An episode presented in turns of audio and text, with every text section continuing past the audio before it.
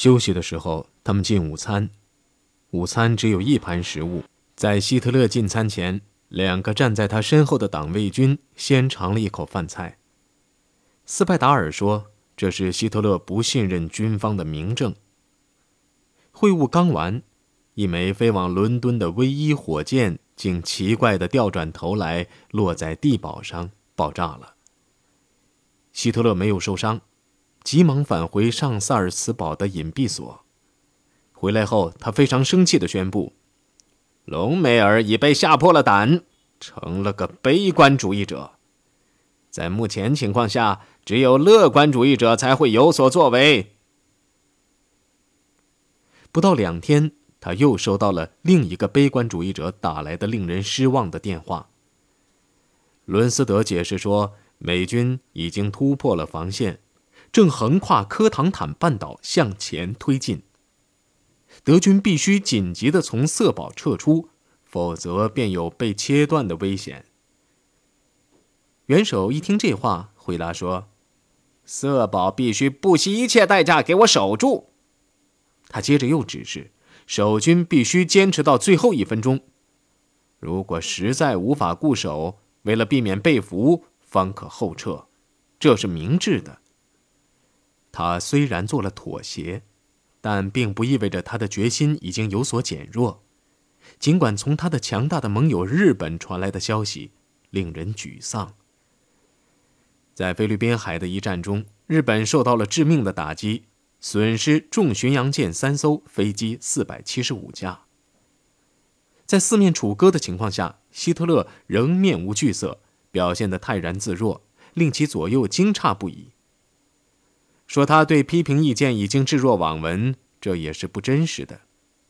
在六月二十三号晚举行的会议上，希特勒就芬兰投降俄国一事讥笑了芬兰，这使迪特尔将军大怒，以拳击桌：“我的元首，现在我必须像一个巴伐利亚人一样跟您说话。”他用方言喊道。他指责希特勒讲话不公平，使大家目瞪口呆的是。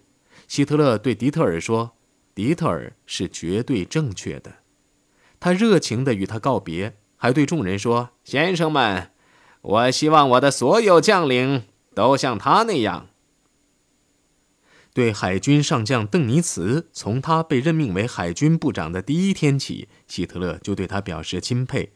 情况与对迪特尔相类似。邓尼茨曾非常坦率而强硬地反对过希特勒的提案。打那以后，希特勒便对他彬彬有礼，满怀信任地倾听他的意见。在这个令人不安的时期，元首甚至听取了他最年轻的秘书的批评意见。一天，元首在查看空袭情况的照片时，荣格禁不住说：“照片永远也反映不出现实中的真正痛苦。他应该走出去，哪怕是一次。”看看人们如何在烧焦的树木上烤手取暖，因为他们的一切财物都化为硝烟了。希特勒一点也不生气。情况我都知道，说着他叹了一口气。不过，这一切我都要加以改变。我已经造了许多新飞机，用不了多久，这个噩梦。全都会结束的。有一群人的意见，他是坚决不听的。他们是在诺曼底的陆军指挥官，结果诺曼底的局势变得不可救药。六月二十六号，色堡陷入美军之手，德军已经无法再掌握主动了。究其原因，主要有两点：第一，希特勒总怕主要的入侵会发生在加莱；第二。超级机密截获的电报常常是在原电发出后不到几分钟，伦敦便读到了他们。由于德军这个时候打的完全是一场消极抵抗的消耗战，第三帝国正面临一场灾难。在普拉达霍夫饭店的咖啡馆里，元首在向近百名军火工业的代表保证：私人财产神圣不可侵犯，自由企业将予以保留。元首好像有点心神不定，在演讲就快结束时，元首向商人们保证，一旦和平得以恢复，他将再次向他们表示感激。但是由于掌声稀稀拉拉，希特勒便以威胁结束其演讲。战争如果失败了，毫无疑问，德国的私营商业也就不能生存。他带着讥笑的口吻说：“如果失败真的来临，他的听众也不需要为转向和平经济而操心。到那时，大家所要考虑的是如何完成从这个世界到另一个世界的转变。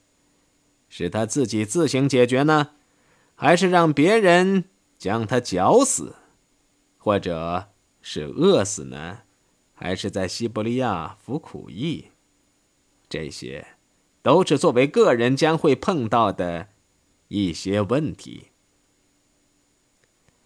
三天后，希特勒将伦斯德和隆美尔召至贝格霍夫。隆美尔建议在塞纳河沿岸打一场后卫战，将法国南部的部队撤回，并沿塞纳河建立一条一直通向瑞士的战线。希特勒对此根本不予考虑。相反，他还很乐观，说要再次反攻，总撤退是不可能的，连对战线做些战术调整都不行。他自言自语说：“这场战争会打赢的，因为他有奇迹般的新武器。”这句独白在伦斯德的参谋长听来完全是牛头不对马嘴。在承担了大胆顽强而又徒劳的抵抗义务后，两名陆军元帅。离开了会场，心中老大不满。凯特尔也与他们一样垂头丧气，听天由命地向隆美尔承认：“我也知道没有办法了。”不到两天，希特勒的反攻便遭到惨败。伦斯德于是警告凯特尔说：“这可能是失败的征兆。”那我们该怎么办？凯特尔问。“该怎么办？求和！你们这些笨蛋！”伦斯德大声喊道：“你还有什么办法？”凯特尔向希特勒做了报告。希特勒凭一时冲动，命克鲁格负责西线，给伦斯德写了一封客气而妥帖的信，解除了他的职务。那些用白兰地酒瓶盛装炸药，企图炸毁希特勒的座机的人们，那些在大衣里藏炸弹，企图将他炸死的人们，并没有因失败而灰心丧气。在一九四三年九月到一九四四年二月十一号之间，他们又做过四次尝试。第一次是一名叫史蒂夫的将军试图在狼穴里安装定时炸弹，让他在午间开会时爆炸，但在最后时刻，这个将军丧了胆。一个月后，一个名叫布舍的陆军上尉同意在展览一件新军大衣时，将自己与希特勒一起炸死，但是。以敌机投掷炸弹形式出现的命运进行了干预。在展览之前一天，柏林遇到了空袭，展览的大衣样品被毁，布设只好返回前线。一九四三年圣诞节第二天，另一个从前线归来的军官提着内装定时炸弹的手提箱走进了午间开会的会议室。因某种缘故，这次午间会议在最后一刻被取消了。几星期后。他们又搞了一次大一计划。这一次，自愿承担这一任务的是克莱施特，他是阴谋发起人之一的儿子。英国皇家空军再次救了希特勒一命。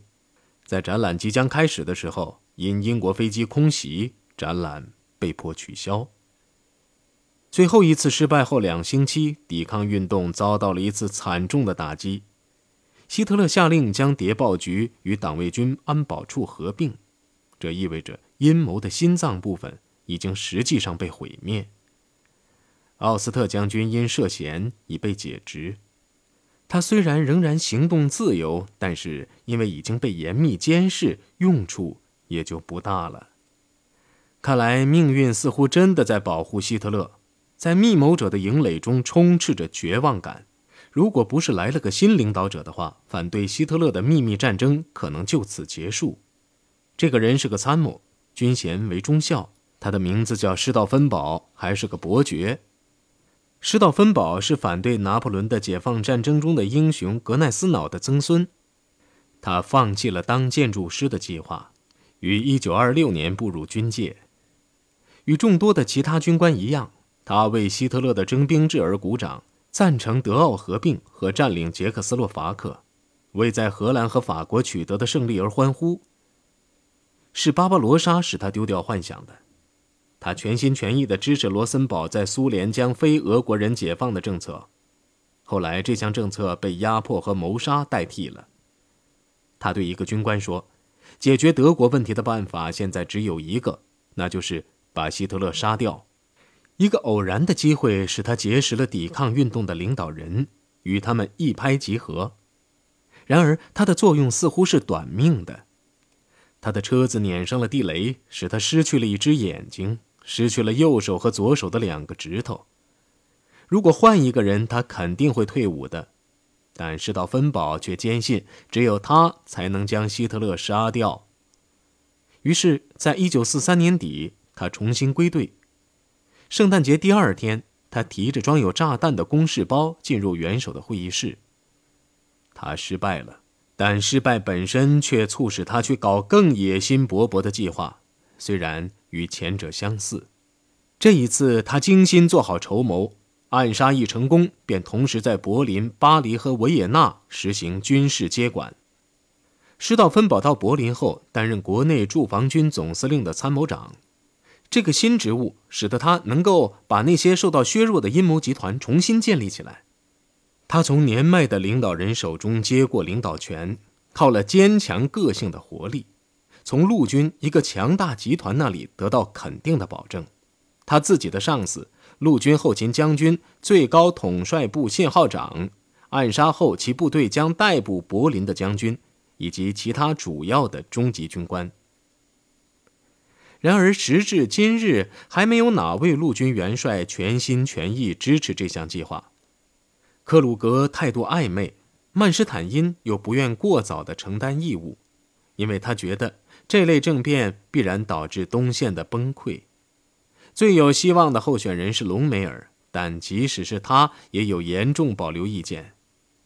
我相信，拯救德国是我的责任。很显然，隆美尔反对暗杀，那只会将希特勒变为一个受人尊敬的烈士。陆军应将元首逮捕，将他交给德国法庭，让他为自己所犯的罪行负责。一九四四年春，由于来了个新参谋长汉斯·斯派达尔中将，隆美尔在这项阴谋中越陷越深。斯派达尔既是军人，又是哲学家，曾以最优秀的成绩获得图宾根大学哲学博士学位。他说服了隆美尔，让他与法国军事总督卡尔施托尔纳格尔将军在巴黎附近的乡间秘密会见。在他们的参谋长的积极帮助下。两人在这里制定了一项用签订停战协定的办法结束西线战争的计划。全部德军将撤回德国本土，盟军则停止对德国的轰炸。希特勒将被逮捕，德国由抵抗运动的军队暂时接管。与此同时，东线的战争仍将继续。估计英美两国的军队将加入反对布尔什维主义的十字军。隆美尔很热心，竟要把伦斯德也拉进来。伦斯德虽然同意这一计划，却不愿意直接涉及此事。伦斯德说：“你年轻，你了解人民，热爱人民，你干吧。”隆美尔参与这项阴谋，施道芬堡及其集团并不十分高兴，因为他们认为他是个因战争失败才背叛希特勒的纳粹分子。他们也不同意继续攻打俄国的计划。觉得单独与西方媾和是不现实的。再者，施道芬堡等人一心想暗杀希特勒，而不是将他逮捕。时至一九四四年六月一号，他们觉得必须在盟军入侵前了却此事。敌军一旦打进本土，任何一种体面的和平都是不可能的了。现在，他们已经有了一个政变的详细计划。这个计划具有讽刺意味的是。它是以元首批准的一项措施为基础的，官方的行动叫“女神”，是希特勒用以镇压战时士兵和德国境内的外国苦役工人骚乱的一项计划。为了镇压任何一种叛乱或起义，计划要求可以宣布紧急状态和立即动员足够力量。施道芬堡的计谋是利用女神作为在全国和在每一条战线上发动政变的信号。希特勒曾明确说过，女神的警戒令将由后备军司令弗洛姆将军发布，而弗洛姆对抵抗运动却又半信半疑。政变在密谋者中引起了惊慌。年长一些的说，即使政变成功，德国也难以免遭占领。最佳办法莫过于依靠西方，希望他们能公正地对待德国，阻止俄国蹂躏本土。但是施道芬堡却决心做最后一次暗杀的尝试，机会也几乎立刻出来帮忙。他被提升为上校，任弗洛姆的参谋长。现在政变一事并不用靠这个半心半意的将军了。施道芬堡本人便有权向后备军发布命令，从而夺取柏林。这个新的职务也使他能常常接近元首。七月上旬，他便定下了行动计划，在天天举行的会议上向元首汇报，在那里放置一颗定时炸弹，将元首、戈林和希姆莱一起炸死。得手后，他便飞回柏林，亲自指挥首都的军事接管。组织这样一个复杂的计划，他却进行得井井有条，使总参谋部的几个同谋备受鼓舞。一个名叫提埃西的青年中尉回忆说：“你看他打电话那股劲头，真叫人高兴。他的命令既简短又明确，对重要人物他彬彬有礼而又自然得体，他总能把握局势。”施道芬堡的时机终于来了。七月十一号，希特勒召见他，要他汇报补充兵员的情况。他带着公事包，里边装着许多文件和一枚英制炸弹，来到贝格霍夫。然而出乎意料的是，希姆莱不在会议室里。他找了个借口，给坐落在本德勒大街的总参大楼挂了个电话。我们是不是干？他问陆军总办公室主任奥尔布里希特将军：“这颗炸弹仍能炸死希特勒和戈林？”奥尔布里希特告诉他：“等能同时炸死三个人的时候再说。”四天后，机会来了。施道芬堡再次奉命去见希特勒，希特勒已将司令部迁到狼穴，他带着炸弹去了狼穴。这一次，密谋者们志在必胜。奥尔布里希特将军在上午十一点，也就是会议前两个小时，下令执行“女神行动计划”。这就可以给会议后备军和临近的机械化军校的坦克以时间，能够于下午早早将部队开进首都。会议准时在下午一点开始。施道芬堡简短地向希特勒做了汇报后，便出去给本德勒大街打电话，告诉他们希特勒在会议室内。他立即回去安装炸弹。等他回到会议室后，他发现希特勒因故离去，不再回来。十五分钟后，施道芬堡再次找到借口，将消息告诉柏林。这个时候是下午一点半，部队已经直扑柏林。奥尔布里希特匆忙下令取消女神，部队只好悄悄返回营地。新晋的失败使一些密谋者锐气大减，产生了动摇。施道芬堡却不然，他约比较年轻的同事们在他家中议事。施道芬堡的表弟报告了一条让大家振奋的消息。他说，盟军即将突破德军阵线，隆美尔已经下定决心，不管接替伦斯德职务的冯克鲁格元帅如何动作，他都支持他们的计划。然而，命运再次出面干预。就在第二天，盟军的飞机炸中了隆美尔的小汽车，他身受重伤。返回狼穴的军官们再也认不出这个地方了。原来又矮又小的地堡已经不翼而飞，代之而起的是高大的钢筋水泥建筑物，屋顶上还有移植的草木掩蔽。由于天气炎热，希特勒常待在新的地堡里。因为地堡比木头建的兵营里凉爽。荣格回忆说，他的情绪很坏，常常说睡不着、头疼。副官们为了使他开心，常让他与客人们玩儿。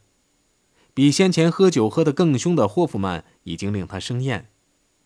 但建筑师吉斯勒教授却常常用制作巧妙的模型使他笑逐颜开。在这炎热的日子里，希特勒的脾气可能不好，却表现出乐观的情绪。他对戈培尔说：“历史的钟摆很快要摆回来了，对德国有利。”